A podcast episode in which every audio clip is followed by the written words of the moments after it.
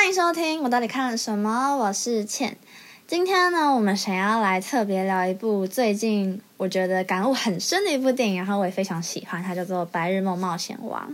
那它讲的是一个在生活杂志，就是那个很有名的《Life Magazine》工作了十六年，然后每天做着相同工作的一个叫做 Walter Mitty 的上班族。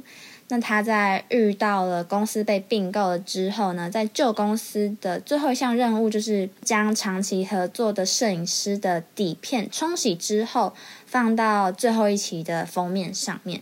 但是在这种情急之下呢，那张至关重要的底片却不见了。为了寻找那张底片呢，他就走出了纽约，到格陵兰、到冰岛，甚至到喜马拉雅山去寻找这位大自然摄影师，然后并且找出解答。那其实引领他离开原有生活的，除了被裁员的那个压力之外呢，还有成为心仪对象理想型的这个部分。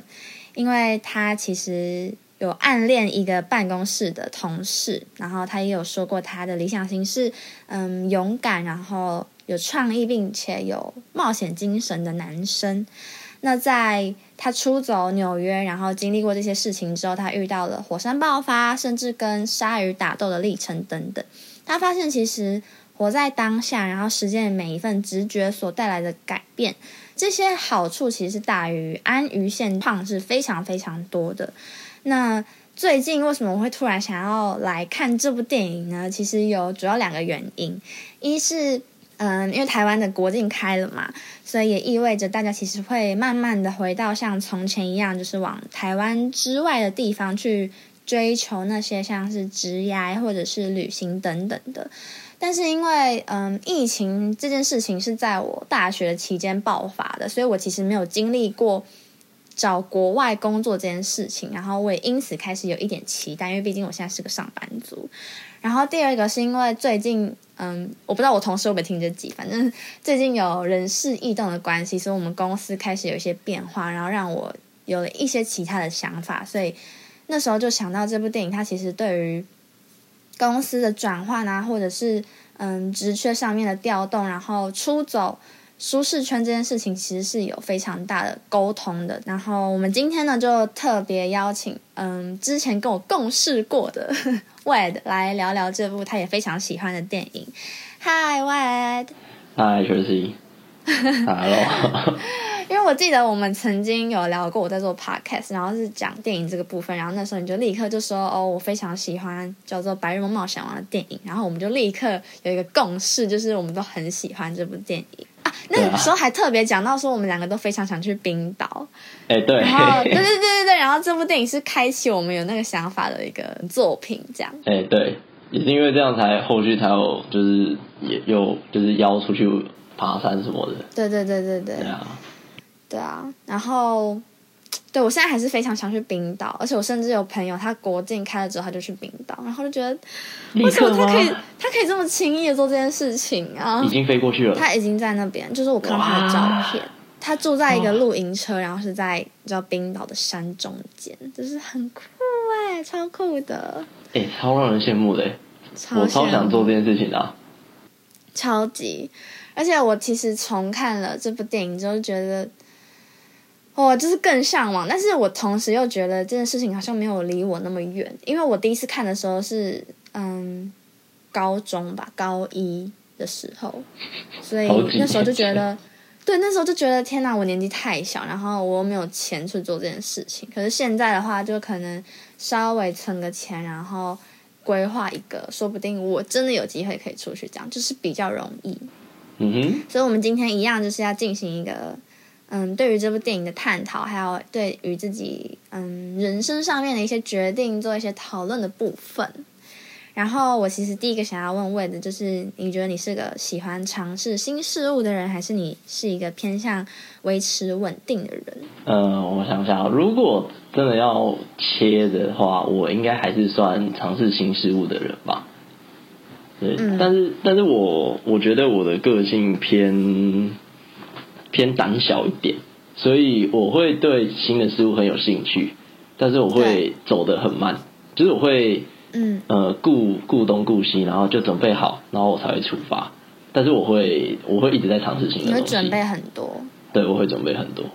嗯，因为我其实因为我回想就是整部电影，然后一开始 Walter 他不是要点那个嗯约会网站的，有点像交友邀请的那个时候，他就是大概拍了五分钟吧，就他在犹豫要不要按下那个 click。然后还要坐下，还要坐下来沙发，然后要要思考一下，然后回去按，但是又觉得好像不确定，然后再回去，就是他犹犹豫很久。嗯，对。结果最后，最后他就很欣然就牵起那个女生的手，就觉得 我们的 Water 长大了，你知道吗？就是他经历过这些风风雨雨之后，他觉得这就是一个小事情，顶多就就是。被他拒绝其实也没怎么样，但至少我有尝试过，这种感觉就是他的心态变得很不一样。我就觉得，天呐，我看到他这样子成长，哎，就是明明只是两个小时的电影。其实我在看这部电影的时候，我自己也是，就是非常感动。可是，嗯，可是我我觉得我跟你很像的是，我我在第一次看这部电影的时候，其实我也就只是觉得它是一部好电影，但是。当时还没有觉得它就是对我的人生价值观会产生这么大的改变，他有点像是从我第一次看到他的时候，在我心中种了一个小小的种子，然后花了几年的时间去发芽，这样子。嗯，你说怎样的价值观改变？哪个部分？嗯，就很像花特，就是他从最开始心中有很多的想法，他想要去尝试的东西，他。想要去做的事情，但是他都只在敢在他的白日梦里面去想象跟去幻想去做，然后他慢慢的决定，虽然说就有各式各样的原因，但决定在他的生命中真的去做到这些事情。对，我觉得我我以前的我就很像以前的他，一开始的他，嗯嗯，就有很多的想法，但是我都就是想想而已，然后就嗯嗯觉得不可行，不敢去做这样子，然后也是。看了这部电影，然后他那颗种子慢慢发芽之后，花了几年的时间，然后我开始觉得说，我也想要在我的生命做一些改变。然后，嗯，有一天再回头再去看这部电影的时候，才发现我做到了。对，就无意识的开始在，有点像是在向着这部电影看齐，这样子开始在生命中去实践这件事情，而不是只在想象里面。嗯嗯嗯。因为其实一开始，嗯，Water 被设定成一个很喜欢做白日梦的人，就他有时候跟你讲话讲到一半，他突然就是飞掉，觉得他就他就宕机了，对不对？他就宕机，然后他就进入他的想象之中，对，然后他之后会回过神，然后再跟大家道歉，就是这件事情是一直重蹈覆辙的，嗯哼，对，然后直到他嗯开始去做一些他曾经想象过但。没有做过的事情，他白日梦的那个频率就大幅减少。嗯，我觉得那是他开始活在当下的时候吧。我在自己在看这部电影的时候，我觉得花特真的真的做出一个最勇敢、不一样的决定，是他跳上直升机的那一刻。哦，对，我觉得从他。就是办离开办公室，然后去上呃 Greenland 的时候，我都觉得那个还算是在他能够一定程度可以掌控的一个范围。对，对他有点像是走到了舒适圈的边界，但是他还没有真的跨出去。嗯，对。然后我一直觉得他跳上直升机那一刻，然后我才觉得他是真的跨出去。对，然后当时引领他的那一首歌就是 Major Tom 那一首歌。其实，在电影中其实也有提到那一首歌是呃，It's about courage and into unknown，就是它是勇敢跟进入一个未知领域。对，所以我觉得我后面第二、第三、第四次在看的时候，我听到这首歌，我才觉得说，嗯，他真的就是他跨出去了，对，他进入一个他未知的区域。然后，所以我才觉得我蛮想知道说，如果要跟你一起讨论这部电影，我也蛮想知道说你最勇敢的一次决定。对，因为。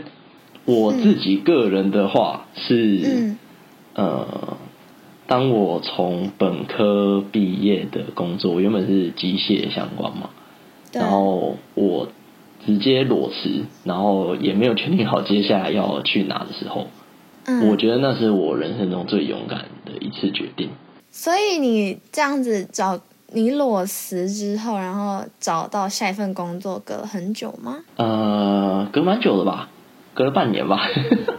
哦，半年。嗯，它算是一个开始。对。因为因为我离开的当下啊，我不是已经决定好我下一个阶段我要去哪？嗯。我只是觉得我不想再继续待在这。很赞。对，但是我我从来都没有做过这个决定。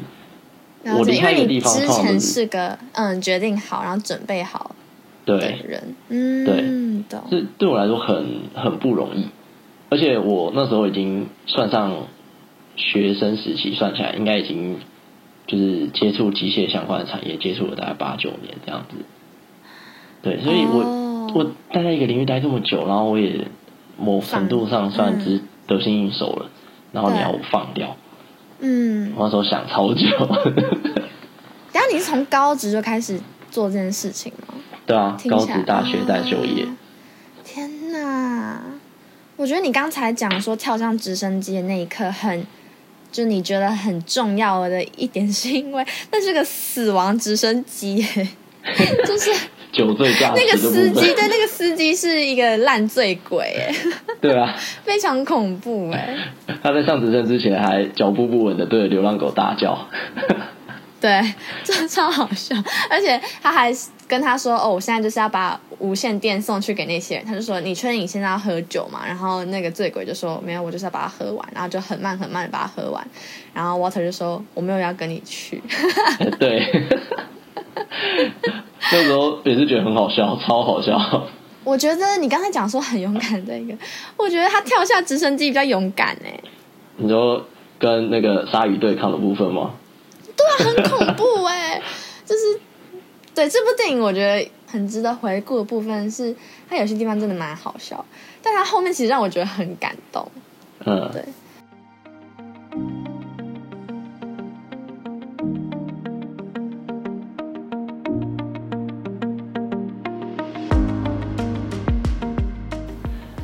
其实你刚刚像你刚问到那个，就是他找到是 ocono 然后再问那个时候啊 ocono 那时候不是在拍云豹吗？对。那如果是你，你会拍吗？我其实非常认同 ocono 他那时候的说法，就是像呃你自己有在拍相机，然后自己也有，但是像我的话是以底片为主嘛，然后你的话就是单眼这样。对，然后，嗯，那个时候他就说了一个很很像玩摄影的人会讲出来的话。我其实不会讲我自己是玩摄影的人，但是我蛮有感同身受的。就是他说，嗯，如果我觉得这一刻非常的美好，我就会想要沉浸在这个瞬间里面，我就不会想要去把它拍下来。嗯，对。然后如果那时候 Water，我记得 Water 问他说，那如果就是你好不容易看到他了，但是你却让他走了的话，你不会觉得很可惜之类的吗？嗯，对，但他就说他其实不在乎。我记得是啊，就是反正他那时候给我的感觉就是他其实不太在乎。然后我其实也会有这种感觉，在拍照的时候。嗯，对。其实像，其实你刚刚说那一段，其实是我就是算也是很感同身受的一段。然后，因为我开始，嗯，玩摄影嘛，就开始接触相机，是因为我大学系学会，然后被当时的系会长找来去做摄影的职务。对他不是我原本就发掘的兴趣，而是对，而是在被赋予的任务中慢慢培养起来的一个兴趣。所以我一开始在拍照的时候，我都会有一种任务感。就是我会有一种责任心在，我会觉得说，哦，我这个活动我要尽可能的捕捉到大家的神情，我要尽可能的去留下记录，对，可能以后要用到什么的，我都会有一种这样的心态在。直到后来，呃，卸下干部了，然后开始真的自己在拍照的时候，然后我才慢慢的从已经学到的技巧里面，在拍照过程中开始体会到所谓拍照的。就是乐趣跟那个感觉，然后也才真的有那种，我知道这个时候拍起来很美，我知道这个时候可能会成为独一无二的画面，但我现在我完全不想要把就是紧靠着大腿的相机拿起来，我只想要用肉眼去好好的感受这一刻的那个片刻出现。对啊，我那时候也是完全嗯明白他的意思，而且我其实觉得，虽然说嗯，因为我看到他拍的是非常少见的云豹嘛，然后我觉得如果我是有康总的话，顶多就觉得我没有拍到，其实其他人也不会看到，就是嗯，我没有必要把这件事情跟大家分享。嗯。对啊，就是他们可以看一些山啊，一些海啊，然后他们觉得哇，很很很好，很漂亮。这样，就是云豹对他们来说，也只觉得哦，很好，很漂亮。他们也不会知道说看到它有多困难，或者是我经历过什么事情，好不容易得到这张照片，他们也不会在乎。所以，我如果真的看到一个我非常喜欢的东西，我觉得只要我自己懂得欣赏就好了。嗯，这种感觉，对，看见不同东西的美的部分。对啊，没错，而且他那时候讲了一句很重要的，他说：“漂亮的事物不会想要引起别人注意。”我就觉得，天哪，这句好有道理哦！真的，真的。他说：“对，我就天哪，那到底为什么我们女生要化妆？为什么？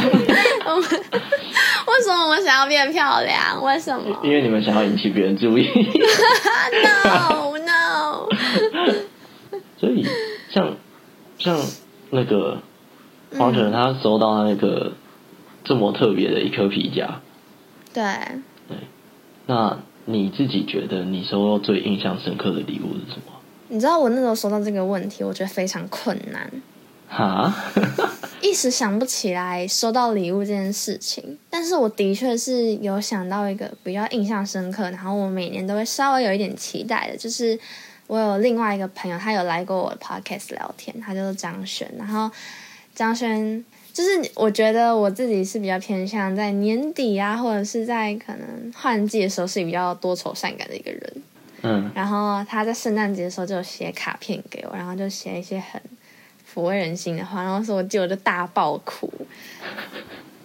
对对，然后这大概是大一吧，大一，而且我等于认识他才几个月。嗯。对，那时候他是我同学，然后我就大爆哭，觉得天啊，他真的完全懂我在想什么，怎么会有人一个朋友这样这种？然后我就从此就是把他定义成我生命中一个很重要的存在，然后我也会每年都会想说，哦，是不是要写一些东西给他，然后也期待他写一些东西给我，这样。对，所以你是那种会收到那种，呃。精心为你准备，他不用到非常的昂贵，但是可能是他讲述自己感受的一些文字，或是一些心意的东西，你会很感动的那种人哦。绝对是啊，因为我嗯，我我一直都没有追求昂贵的礼物这件事情，所以我跟我朋友，假如说生日的话，我们也都是几乎走一个比较实际派，就是互相请对方吃饭。嗯。你自己有吗？就是最印象深刻的礼物。其实老实说有两个，然后第一个是 国中，国中还高中吧。我觉得那时候年纪比较轻嘛，然后我就是还没有这么嗯探索新世界，没有这么的凹豆的时候，那时候还非常宅的时候，都在打电动的时候，然后就是魔兽世界那时候我一直在打，然后呃魔兽要花钱嘛，那也花钱玩的，然后。它有一个所谓季卡，一千多吧，反正就是三个月之内你就是免费，也不是免费啊，就是三个月之内你花一千多块，你想上线多久就上线多久这样子。然后我那时候我舅舅有一年，因为我生在六月，然后他就刚好在六月的时候，就在我打最疯的那几年，就是给我季卡，然后六月之后就是暑假。所以我那个暑假都关在房间里面，我超爽，而且我不用花自己的钱，超爽，买爆买。对，我觉得那个真的就是刚好那个时期才会很想要的一个礼物，然后刚好我舅舅那时候可能看到吧，然后他真的刚好送到了，只能说是一个很会送礼物的舅舅。对，因为他如果早个一年或晚个一年，我可能刚好没有这么沉迷在这个游戏里面的时候，我可能就。嗯，也会很开心，但就不会这么感动了。那刚好抓到那个最好的 timing，对，然后我就一直印象深刻，记得到现在。对，然后第二个就是是我爸给我的，但是我那时候考上一个可能还不错的高职，这样高职这样，然后我爸就觉得说那。就是算是一个，嗯，算是一个里程碑吧。就是也算是鼓励，就觉得我读书算也算认真这样。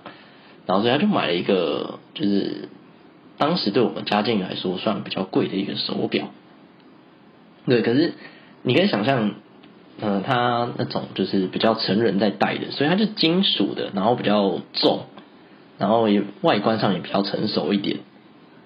对，所以那个年纪的我就会觉得。一来是我觉得很对不适合，我自己也不会配，不会戴。然后二来就是说，好我我也觉得这东西很贵，我也对我也不敢戴，我怕带出去之后会会弄丢什么的。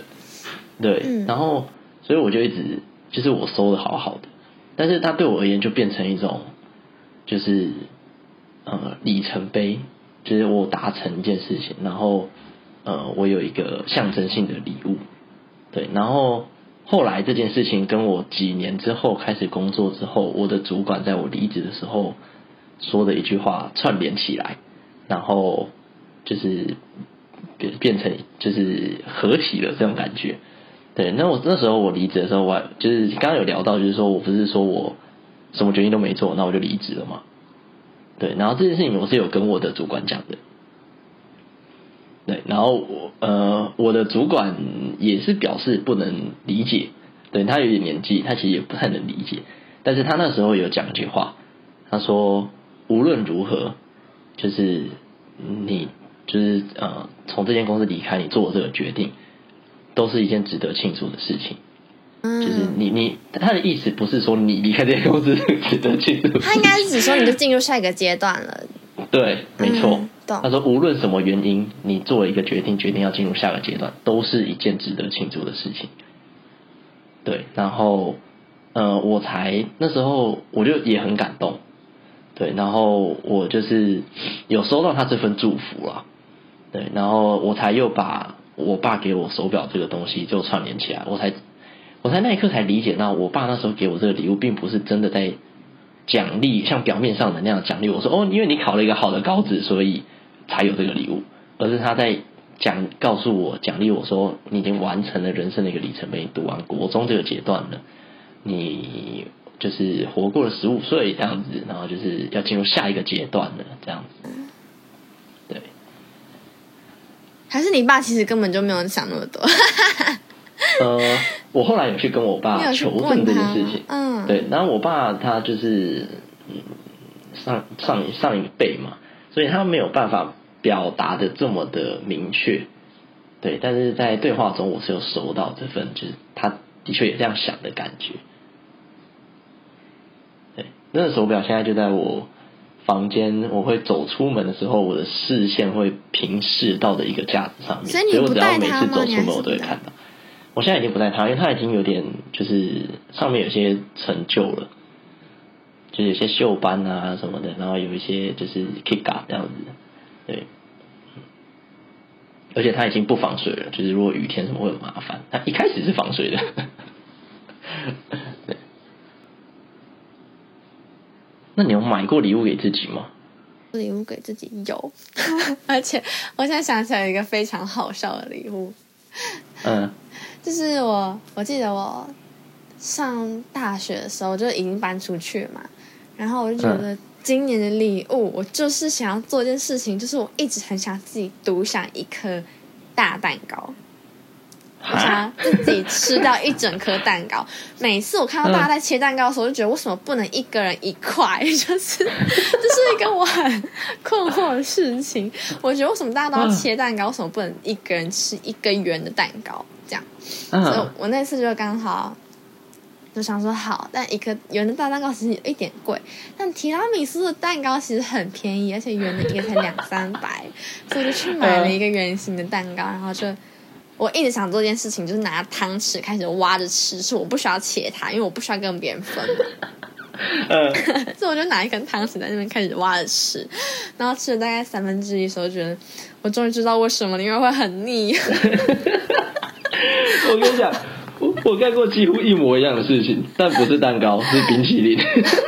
冰淇淋也是，冰淇淋也是。我拿一桶冰淇淋在那边挖，然后那边吃，然后觉得，哎，人家电影中演起来的看起来就吃超爽的，然后我真的去做这件事情之后，嗯，不行，我真的吃不下，后面半桶真的 好甜。但是我还是接下来几天都很爽，因为我回到家就想说，我就要切一小块来犒赏今天努力的自己，然后我就吃 我就吃了一个礼拜，然后就很快乐，就是我把那个整个蛋糕一个人吃完。嗯。对，哇，那个事情，那个礼拜热量很高啊。对，那个礼拜热量很高。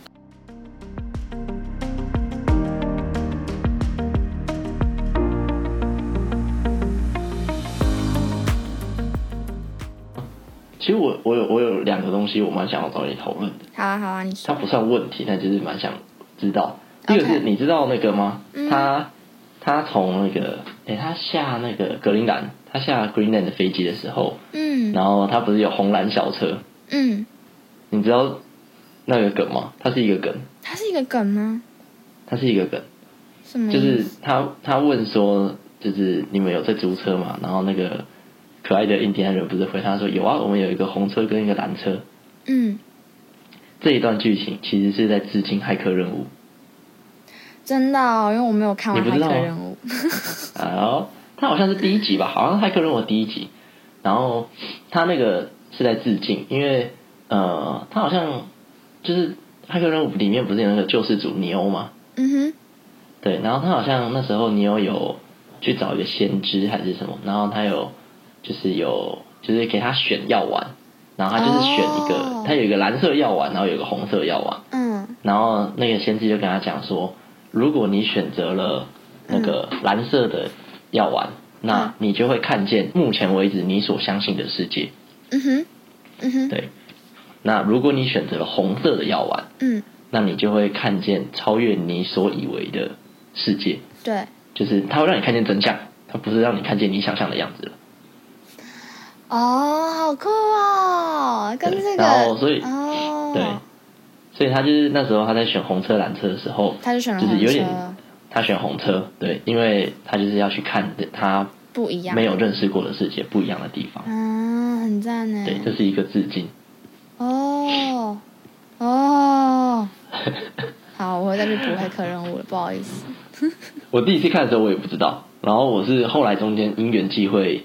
就是看了《骇客任务》，然后又看了一次《白日梦想王》，之后我就哎，这一幕好像有点眼熟。对，然后我还去 Google，然后也有别人发现这个梗，我才确定真的真的有这个存在。哦。对。然后还有一个是我其实蛮困惑的，就他不是一直在打电话给那个，呃，不是他一开始套的吗？对，套的，他们打电话给套的。对。然后我有点想说，一般正常人如果是透的角色。应该不会一直回电给他吧？结果呢？就是套的一直在剧中，就是不停的时候，就一直回电给华特，然后就问他说：“哎，你最近有没有发生什么事情？”然后去帮他更新那个预后网站。我想，嗯，一般正常的服务人员应该不会这么积极啊。然后我一直不理解为什么套的要一直打给他，这么积极的去追问这些事情。嗯，你觉得他为什么要一直打给他？所以你是有答案的吗？我没有答案啊，我这这个是我真的完全不知道。想象之中应该是那是一个新创公司，然后没有什么事情做。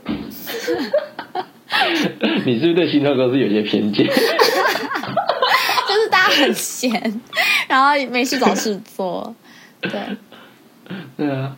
不然就是他的使命感也很重吧。但是我那时候的感觉就是哦，因为那间公司毕竟还是。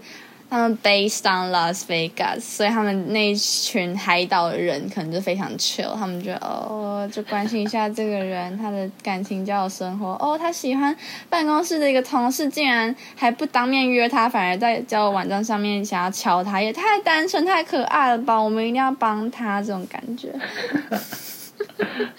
啊，但是套的有怎么讲？他给我的人生带来一个启发，是他带我认识了肉桂卷这个食物。哦，你是看了这部电影才知道肉桂卷？对，我才知道有这种食物，然后我去吃了之后，我才喜欢上的。我其实是看了第二次之后才发现，哎，还有出现肉桂卷呢。因为之前肉桂卷也算近年才出现在台湾的吧？好像是，对。对啊，嗯，好，那今天就谢谢魏的来跟我们聊这部电影。那最后你有什么想法想要跟大家讲一下关于《白日梦冒险王》的部分吗？嗯，我觉得这部电影真的算是给我很大的启发，跟刺激我对我自己的生活不一样的想法。嗯哼。所以，嗯，我在很多时候认识朋友的时候，我第一句会先问说：“你有没有看过这部电影？”是啊，真 真的吗？真的吗？对，就是如果我想要对这个朋友有更深的呃认识跟交流的时候，我很常会问这个问题。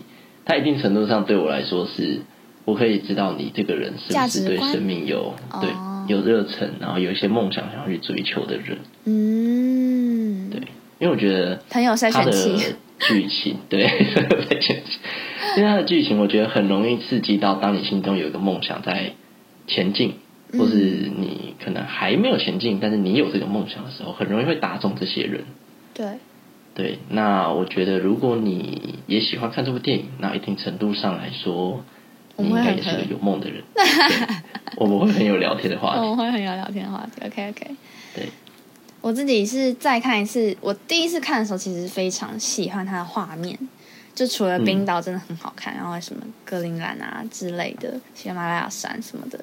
就是他很多时候拍公司，他是拍平面，然后就感觉很像一只鲸鱼飞过去，就是我自己的感觉啦。我觉得那画面很好看，但是第二次看的时候觉得，哦，就是毕竟过了这么多年，然后我对于可能他们里面的台词啊，或者是人跟人之间的互动，还有上班族一些压抑的那种心情，非常有共鸣。对，就是完全不一样，没错。所以，如果大家也喜欢这部电影的话，然后或者是想要跟我们讨论其他的部分的话，也欢迎就是小盒子我到底看了什么的 Instagram，对，然后或者是到 Apple Podcast 上面做一些评论留言。那以上就是今天的我到底看了什么，我是倩，下次再见，拜拜，拜拜。